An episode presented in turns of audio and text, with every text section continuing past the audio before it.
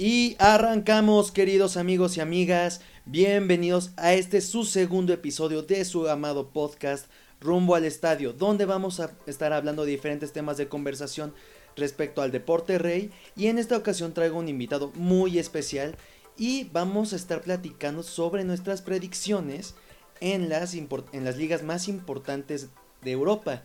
En este caso vamos a hablar sobre Inglaterra, España, Alemania e Italia respectivamente. Y en este caso yo creo que vamos a excluir a, tanto a Francia como a Holanda, dado a que pues podremos decir que son un poco obvios los campeones, dado a que por ejemplo en el caso de Francia, em, el Paris Saint Germain ha tenido como que más poderío a lo largo de todos estos años, a excepción de la temporada 2016-2017, donde el Mónaco se proclama campeón. En el caso de Holanda podemos estar seguros de que a nivel futbolístico y a pesar de que se ha ido desarmando poco a poco, el Ajax va a quedar campeón. Pero bueno, sin más por el momento, voy a darle introducción a mi querido invitado, mi hermano Max. Max, ¿cómo estás el día de hoy? Hola Mike, muy bien, todo perfecto. Eh, ya emocionados, en dos semanas inicia el fútbol de nuevo, se retoma todo. Y pues nada, empezando a hacer nuestras predicciones, empezamos a ver un poco del mercado de fichajes que está muy movido, todavía tenemos un poco del tema de Messi, ya se está recuperando todo, vamos agarrando camino hacia la nueva temporada. Exacto. Y bueno, como tú lo dices, tenemos mucho material de cual platicar y yo creo que tanto todos estos temas influyen en todos los, en todos los posicionamientos que se van a dar durante toda esta temporada. Entonces vamos a empezar, si te parece, con la Premier League en Inglaterra. Muy bien, vamos a empezar. Yo creo que, por ejemplo, vamos a empezar con, con el campeón primero. Yo digo que Liverpool se vuelve bicampeón de la Premier League. ¿Tú qué opinas al respecto? Puede ser, el, Liverpool ha jugado bastante bien, tiene un director técnico muy bueno, ha hecho muy buena temporada la pasada. Sí lo eliminaron de Champions, sí tuvo algunos errores, un poco tácticos, tal vez sí, este error el que no haya jugado Allison en los partidos cruciales de la Champions, pero bueno, sabemos que el Liverpool es un gran equipo y puede llegar a ser algo bastante increíble. Sin embargo, el Manchester City tiene buenos jugadores, tiene buenas esperanzas, pero tiene ese algo que no le permite avanzar. No, saben ni ellos mismos qué es lo que está pasando con ellos. Entonces, lo hemos visto, lo vimos en la Champions. De repente tuvieron un error que los llevó a, pues, a ser eliminados. Sí, completamente de acuerdo. Yo creo que, por ejemplo, y bien lo mencionas, el Liverpool tiene un equipazo y la verdad es que a pesar de que el mercado de fichajes anda muy movido, el Liverpool no ha presentado grandes cambios y además por ahí se rumorea, todavía no está 100% seguro, de que el jugador del Bayern Múnich, Thiago Alcántara, llegue a la escuadra londinense, disculpen, del Liverpool para reforzar el medio campo, ya que al mismo tiempo se menciona y se dice por ahí que Georgino Vinaldum sería al Fútbol Club Barcelona a base de pedido de Ronald Koeman. Entonces yo creo que eso no, podría ser como un factor de cambio, dado que pues el Liverpool presenta una de las mejores delanteras y defensas al mismo tiempo. Y yo veo un poquito flojo también aparte del medio campo. Y también, o sea, el Manchester City podría ser una muy buena opción como campeón, pero también es importante recalcar que le falta ese algo. Entonces yo yo digo que Liverpool es bicampeón. En tu caso, ¿lo dejas al aire entre Liverpool y Manchester City? Yo podría decir que sí el Liverpool, pero también el que está generando grandes expectativas a nivel fan y a nivel Inglaterra es el Chelsea.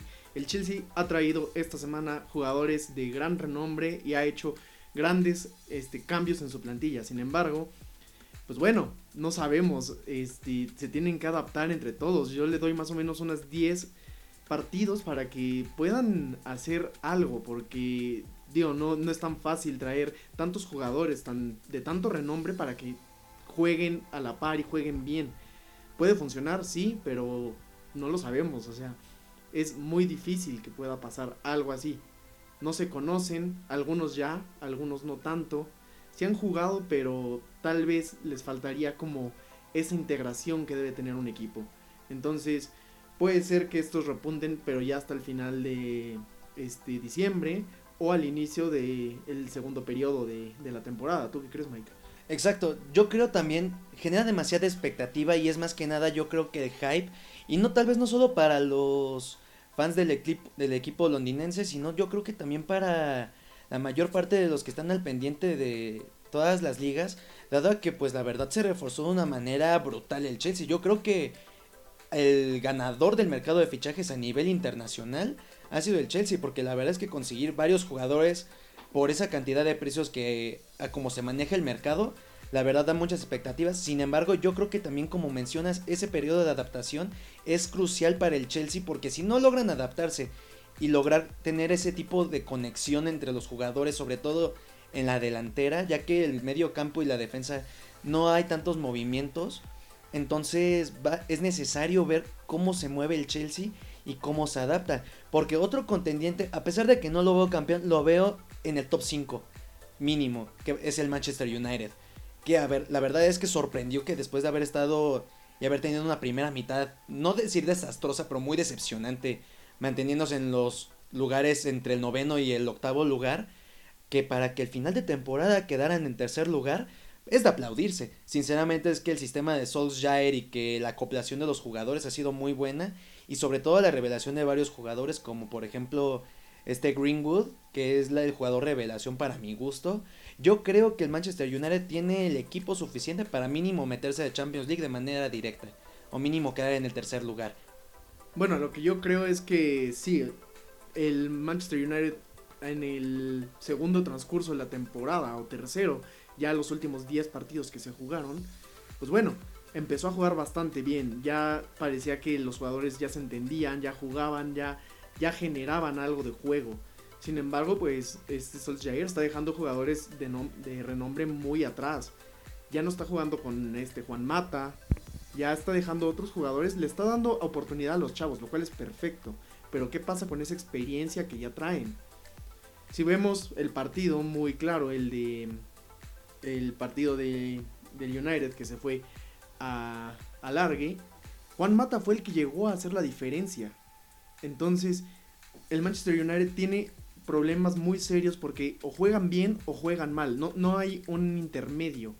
El problema de ellos es de que la defensa no se entiende, la defensa se pelea entre ellos, dejan huecos, no juegan, no juegan a nada. Tratan de hacer todo, pero a la vez no pueden llegar a hacer algo. Entonces, bueno, se busca eso y ahora con el problema que ha tenido Maguire, no sabemos qué es lo que puede deparar el destino. Sí se mantiene un poquito callado, se habla un poco, pero no, no se dice nada. Son puras especulaciones. Entonces tendremos que esperar hasta el inicio de temporada para ver si Harry Maguire puede regresar. Exacto, además podríamos decirse también, así, bueno, o sea, un poquito al aire, podría decirse que es un ganador con suerte el Manchester United, también en pocas palabras. Pues yo diría que no. Porque sí está jugando bien, sí está haciendo las cosas bien.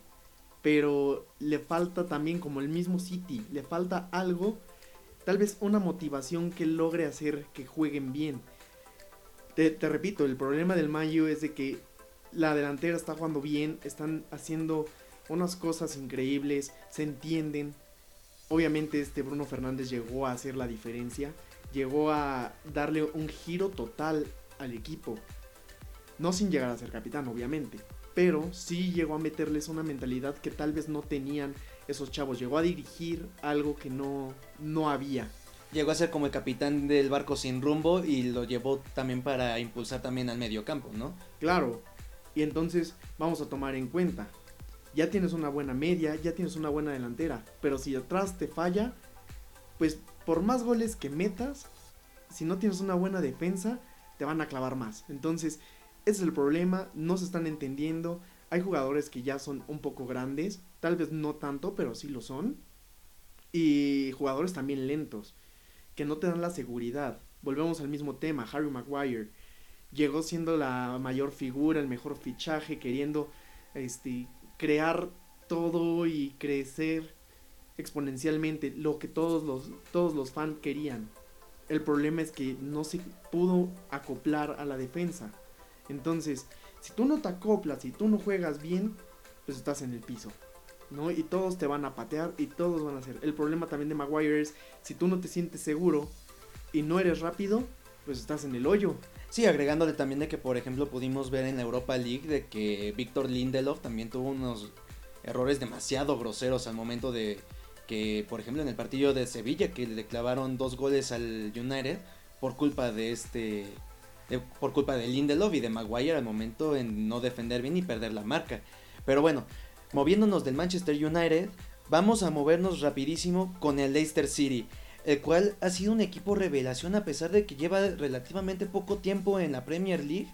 La verdad es que ha logrado sorprender, a pesar de haber sido campeón en la temporada 2015-2016, ha logrado mantenerse al margen de competiciones europeas y todo pintaba que Leicester City se quedara en la Champions League, pero pues bueno, la verdad es que ese cierre de temporada bastante flojo de Leicester se lo arrebató el Manchester United y el Chelsea y terminó yéndose para Europa League directamente.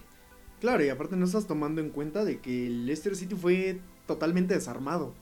Le quitaron todo, todos los jugadores que tenía buenos, o hay de dos, o se retiraron o se fueron. Entonces, obviamente era un periodo de transición esas últimas dos temporadas en las que no pudo llegar a hacer mucho.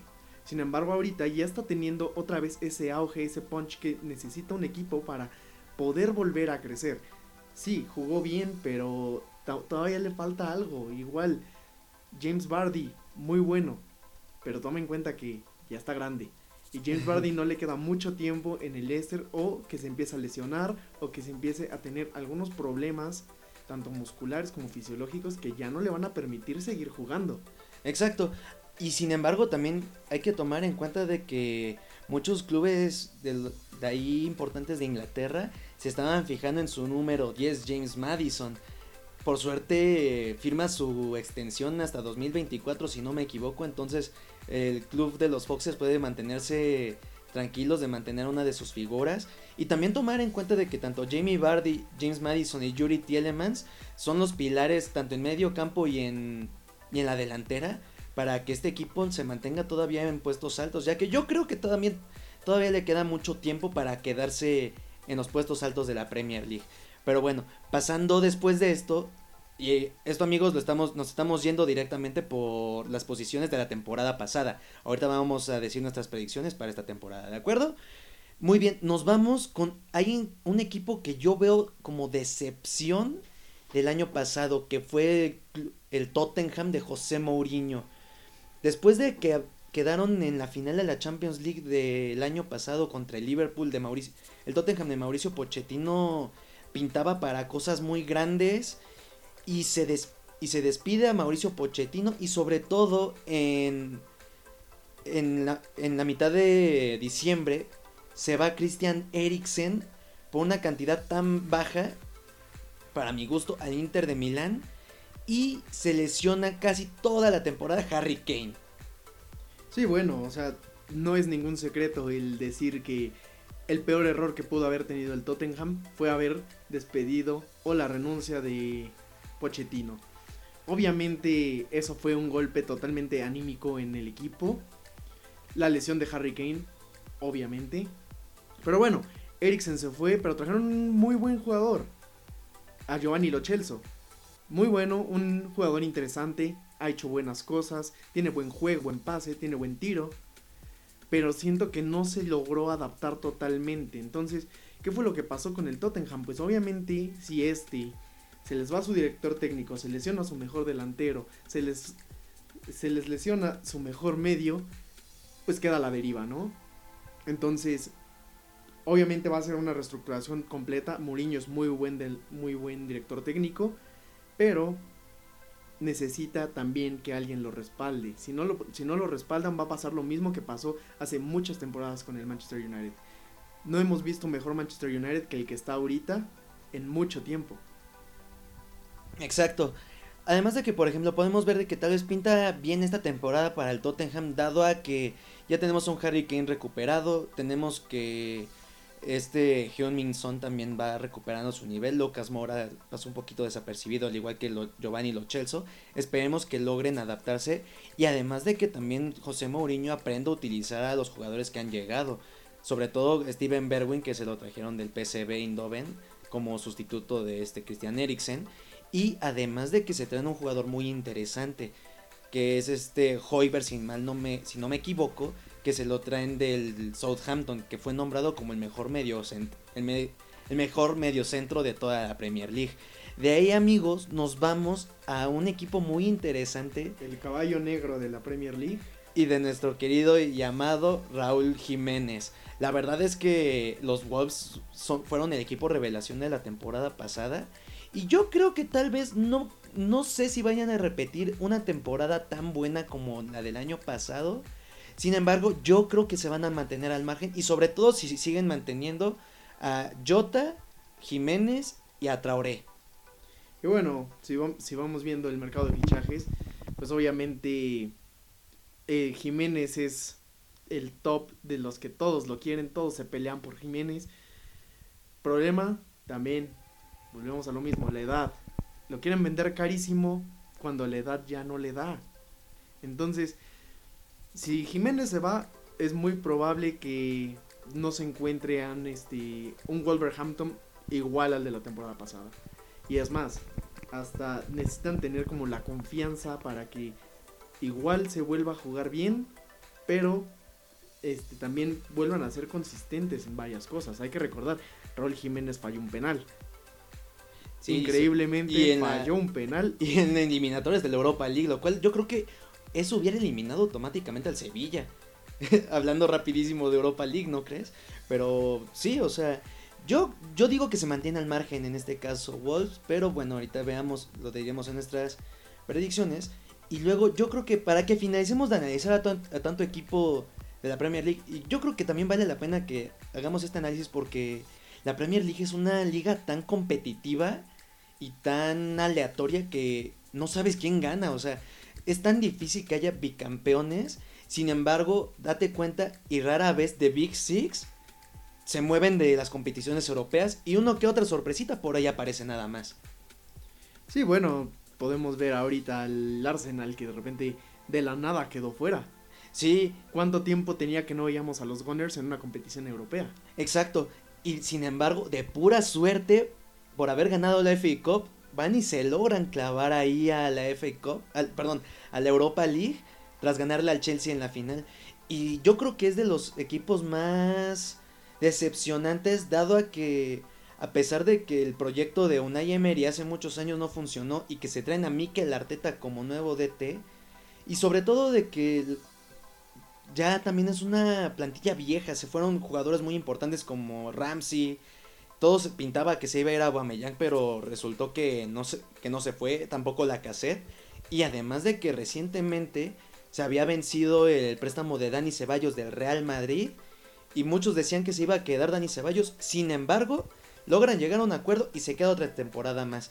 Y se pudo ver por ahí que Mikel Arteta le tuvo demasiada confianza y logró adaptarse Dani Ceballos al estilo de juego del, del Arsenal. Pero habrá que mantenernos al margen y ver también cómo se mueve el equipo Gunner, porque la verdad es que no creo que logre llegar a Champions todavía. No, siento que no tiene el equipo para mantenerse en puestos altos de la Premier League, pero bueno, nunca se sabe. Bueno, y aparte toma en cuenta que también dejaste afuera a un jugador que marcó una historia muy importante en el Arsenal, a Henrik Mkhitaryan. Lo dejaron ir simplemente porque sí a la Roma, en la Roma jugó bien, no fue la mejor este, opción, pero está jugando bien y ahora se va otro año de préstamo. Entonces, pues eso significa que no lo quieren en el equipo, ¿no? Y y pues bueno, creo que sería una buena opción para reforzar el ataque. Sí, completamente. Entonces yo creo que también hay que ver también qué movimientos extras quiere hacer el Arsenal para reforzarse, ya que también están dándole mucha confianza a jugadores jóvenes, entonces yo creo que también vale la pena no descartar al Arsenal, pero sinceramente yo no lo veo campeón. Y yo creo que para terminar este análisis rápido de los equipos que pudimos ver, la sorpresa de la temporada, sinceramente, y que muchos lo veían como un equipo muerto desde que llegó, es el Sheffield United.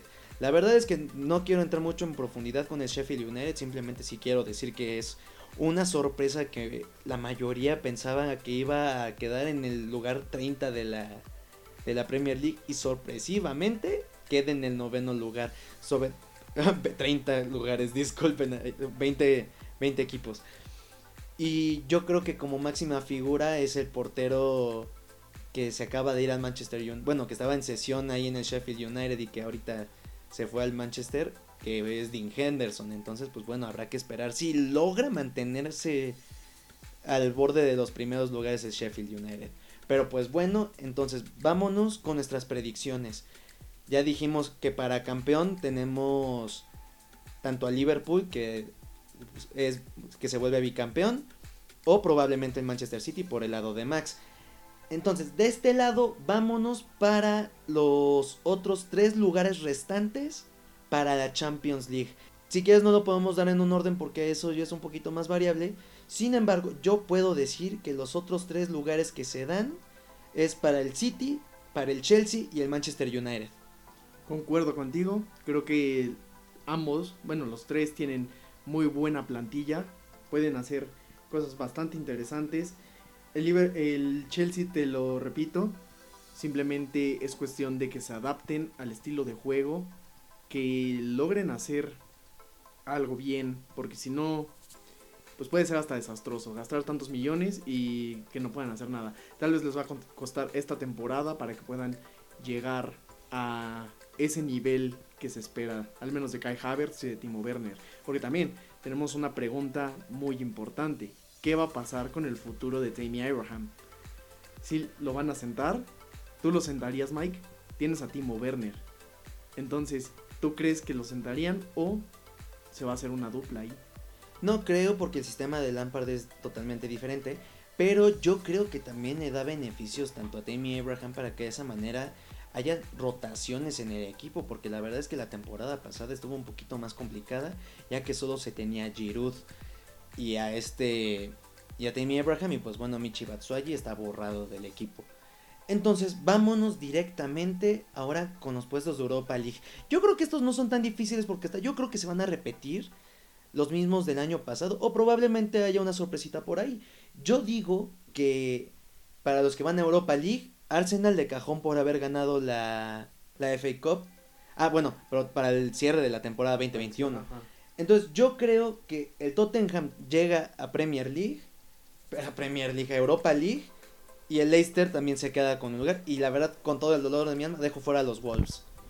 Yo creo que el Tottenham todavía no se va a terminar de adaptar. Le va a faltar este, un poquito de adaptación porque no sabemos, también tiene jugadores grandes por tener lesiones y las lesiones ya sabemos que les afectan terriblemente. Entonces, yo creo que sacaría al Tottenham y podría poner a los Wolves en su lugar. Excelente. Y muy bien. Ahora yo creo que es momento de irnos a los descensos. Y aquí va a estar un poquito apretado dado que igual como es muy impredecible el fútbol. Pero hay equipos que ya traen historia de descender de maneras tan groseras de que ascienden, descienden año con año. Entonces yo, por ejemplo, mis tres candidatos a descender es el recién ascendido Fulham, el West Bromwich y yo creo que como le está yendo y que lo quieren desarmar, el West Ham, lo desciendo al West Ham. Tú desciendes, ok. Pues bueno, sí, el West Ham tuvo una temporada ni siquiera regular. Fue de los peores equipos, quedó en decimosexto. Pero yo creo que todavía hay uno peor que se salvó por un pelo de rana calva. Por casi nada, estuvo a dos de descender, se la vivió en la tabla de descenso durante toda la temporada. Y ese es el Aston Villa. Entonces, podría ser que el Aston Villa se va. Y a su vez, pues los, de, los que recién acaban de ascender, tomamos en cuenta que Leeds tiene mucho tiempo que no está en la primera liga. Entonces, le va a costar trabajo. Podemos apostar por él, pero no tanto. Entonces, yo creo que el Leeds se va junto con el Aston Villa y el Fulham. Entonces, salvas al West Bromwich y entonces le das tu voto a que se va el Leeds United, el Leeds United de Loco Bielsa. Yo creo que sí. Esa es una muy buena alternativa, la verdad es que sí. Sin embargo, yo creo que el podría salvarse porque el proyecto que traen y la inversión millonaria que han hecho, sobre todo trayéndose como jugador principal a este Rodrigo del Valencia, yo creo que eso podría ser también factor. Es cuestión de ver también cómo el loco Bielsa mantiene un proyecto para que mantengan la categoría en la Premier League. Entonces, Va a ser interesante. Esperemos cómo empieza la Premier League, empieza la liga inglesa. Va a ser muy interesante. Yo creo que se vienen sorpresas interesantes en esta liga tan competitiva. Y pues nada, sinceramente que para el cierre de este programa yo creo que va a ser muy una temporada muy bonita y sobre todo por el regreso del fútbol después de estos tiempos tan complicados. Entonces, Max, dame tus conclusiones y qué opinas y cómo crees que se va a ver la Premier League entonces. Pues bueno, sabemos que la Premier League siempre va a ser una liga muy espectacular. No se sabe nunca cuándo, quién puede ser el campeón, quién puede resbalarse en cualquier momento y una caída en la Premier League te cuesta mucho.